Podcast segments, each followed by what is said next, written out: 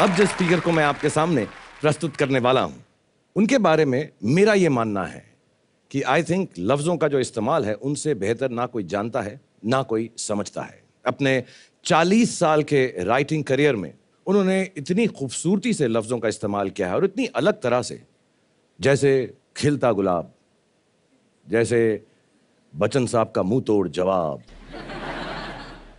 जैसे उर्दू पोइट्री की best selling किताब जैसे वेल क्या कहूँ? सिर्फ़ जावेद अख्तर साहब। जी हाँ। Please welcome on stage the one and only Javed Akhtar साहब।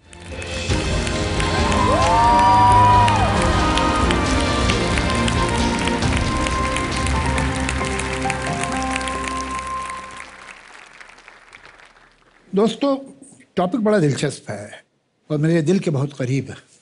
एक बड़ी अजीब सी बात है कि जो चीज़ें हमारे सामने होती हैं, हमारे करीब होती हैं, उनके बारे में हम ज़रा कम सोचते हैं। कितने लोग सोचते हैं कि हवा ट्रांसपेरेंट क्यों होती है? पानी गीला क्यों होता है? कितने लोग सोचते हैं कि ये क्या चीज़ है जो गुजर रही कितने वक्त गुजर गया? क्या आया? क्या गुजर गया? कितने लोग जो सोचते हैं? ऐसे ही हम जो कि सुबह से शाम तक वर्ड्स बोलते रहते हैं और सुनते रहते हैं। कितनी बार हमने सोचा कि वर्ड्स हैं क्या? ये बड़ी अजीब चीज़ है वर्ड्स आप एक बात देखिए, एक जानवर है, उसे देख के मैंने तय कर लिया, कैट है।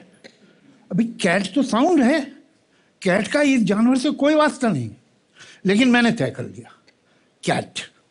चलिए, यानी मैंने इस साउंड में ये जानवर के माने भर दिए। उसके बाद मैंने एक सेमी सर्कल किया, एक पिरामिड बनाया, जिसे बीच से काट दिया, फिर एक सीधी लकीर खींची, फिर नीचे एक सीधी लकीर खींच दी ये कैट लिखा हुआ है।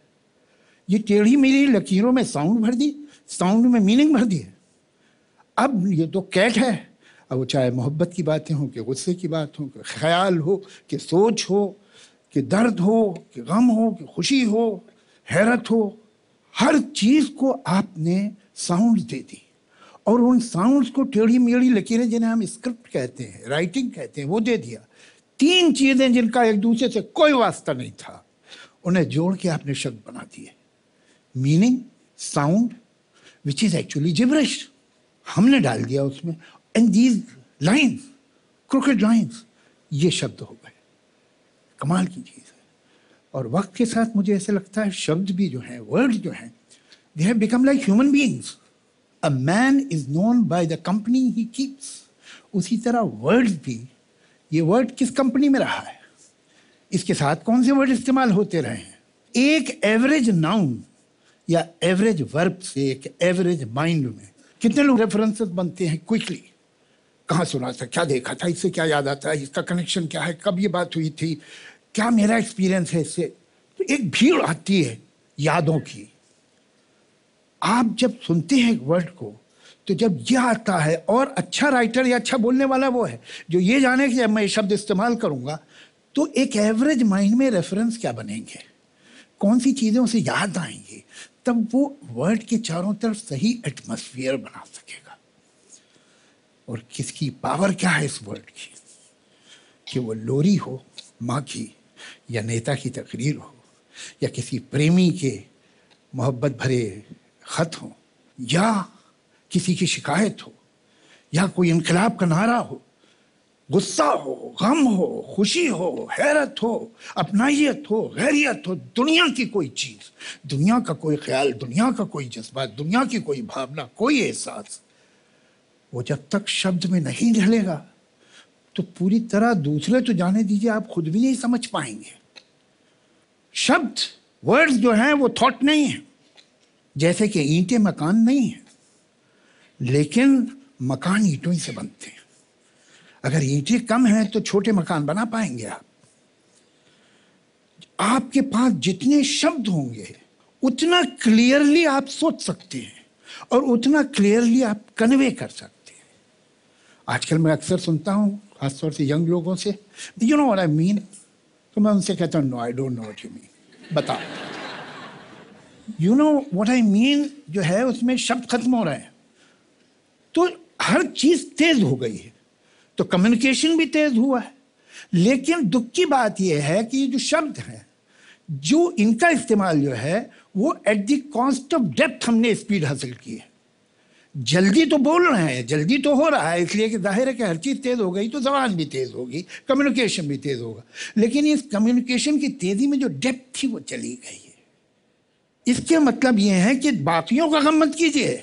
आप अपना ही काम देखिए कि आप अपनी बात अपना एहसास, अपना जज्बा, अपना इमोशन पूरी डिटेल में सही तरह से नहीं बता पा रहे हैं। अब ये यही शब्द हैं। जब तक ये शब्द जो हैं, ये वर्ड जो हैं, ये सिर्फ़ मीनिंग के लिए नहीं है, ये एक कन्वेयर बेल्ट भी है। लैंग्वेज वर्ड्स जो कि आपका कल्चर आपकी परंपरा, आपकी ट्रेडिशन आपका इनहेरिटेंस आपकी जो कल्चरल वेल्थ है सदियों की जनरेशन की, वो सब इन्हीं वर्ड्स के साथ चलती है। इंसान को एक तरह के वर्ड से काट दीजिए वो एक कल्चर से कट जाएगा वो एक हिस्ट्री से कट जाएगा। ये हमारे साथ हो रहा है। सो so, लैंग्वेज बड़ी पावरफुल चीज़ है। वर्ड्स बहुत पावरफुल है। लेकिन अपने अंदर ना वो अच्छे हैं ना बुरे हैं। अगर हम शब्दों से मोहब्बत शुरू करें और हम जानें कि इनकी ताकत क्या है इसलिए कि दुनिया में जो कुछ हुआ है वो तो वर्ड से ही हुआ है। और वरना होता ही नहीं। हम में और बाकी जो क्रीचर्स हैं, जो जानवर हैं, हम भी जानवर हैं। लेकिन एक फ़र्क है कि हम एक जनरेशन शब्दों में अपना एक्सपीरियंस अपना शूर अपनी समझ अपना तजुर्बा जमा करके दूसरी जनरेशन को दे सकता है। तो हम सिर्फ़ इंस्टिंक्ट पे नहीं जीते हैं। हम धीरे धीरे धीरे धीरे सदियों की जो एक्सपीरियंस है, सदियों की जो नॉलेज है, वो कैसे ट्रैवल की है? शब्दों में। और कैसे की और अगर वो शब्द ना हो तो फिर धीरे धीरे धीरे जो हमारा एडवांटेज है, दूसरे स्पीशीज पे वो कम होता ही चला जाएगा। और हमारा जो, हम आगे इतने निकल गए, इसलिए कि हमारे पास जबान थी। अगर जबान नहीं होती तो हम यहाँ नहीं होते। हम वहीं होते जहाँ से शुरू हुए थे। और जबान का क्या मतलब है? वर्ड्स सो वर्ड्स की इज़्ज़त कीजिए।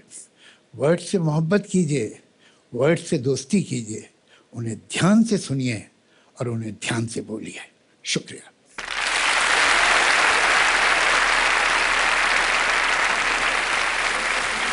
थैंक यू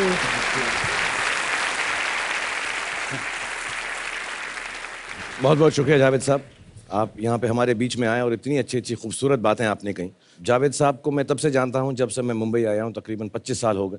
और मैं बहुत छोटा था। हाँ। अभी भी छोटे ही हैं सर आप। मगर अ, मेरी बहुत सारी एजुकेशन बहुत सारे ख्यालात बहुत सारी चीज़ें जो मैंने सीखी हैं वो जावेद साहब से सीखी हैं। एक छोटा सा किस्सा बताऊँगा मैं आपको इनके बारे में कि एक बार ही हमसे बहुत नाराज़ हो गए थे। हम एक फ़िल्म इनके साथ काम कर रहे थे। इनको कभी कभी नाराज़गी हो जाती है जब हमारे जैसे अनपढ़ लोग इनको सजेशन देते हैं कि यार जावेद साहब ये वाला अगर वर्ड हो तो हमारी फ़िल्म का नाम था कुछ कुछ होता है। और तो इनको लगा ये टाइटल ठीक नहीं है।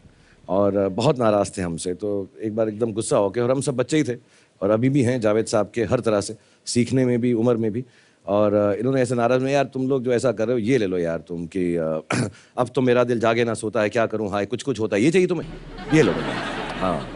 और जो एक्चुअली वर्ड्स हैं उस गाने के, जावेद साहब ने ऐसे ही गुस्से में हम पर फेंक दिए थे। और वो गाना इतना चला तो जब ये गुस्से में वर्ड्स फेंकते भी हैं तो वो जो हैं एक्चुअली गोल्डन वर्ड्स बन जाते हैं। सो so, इनकी ये खासियत है। देखिए जो किस्सा सुनाया शाहरुख साहब ने बिल्कुल सच्चा है। ये जो था टाइटल कुछ कुछ होता है ये ज़रा मुझे मैं चौंका मुझे कुछ थोड़ा लगा कि डिग्निटी इसमें कम है।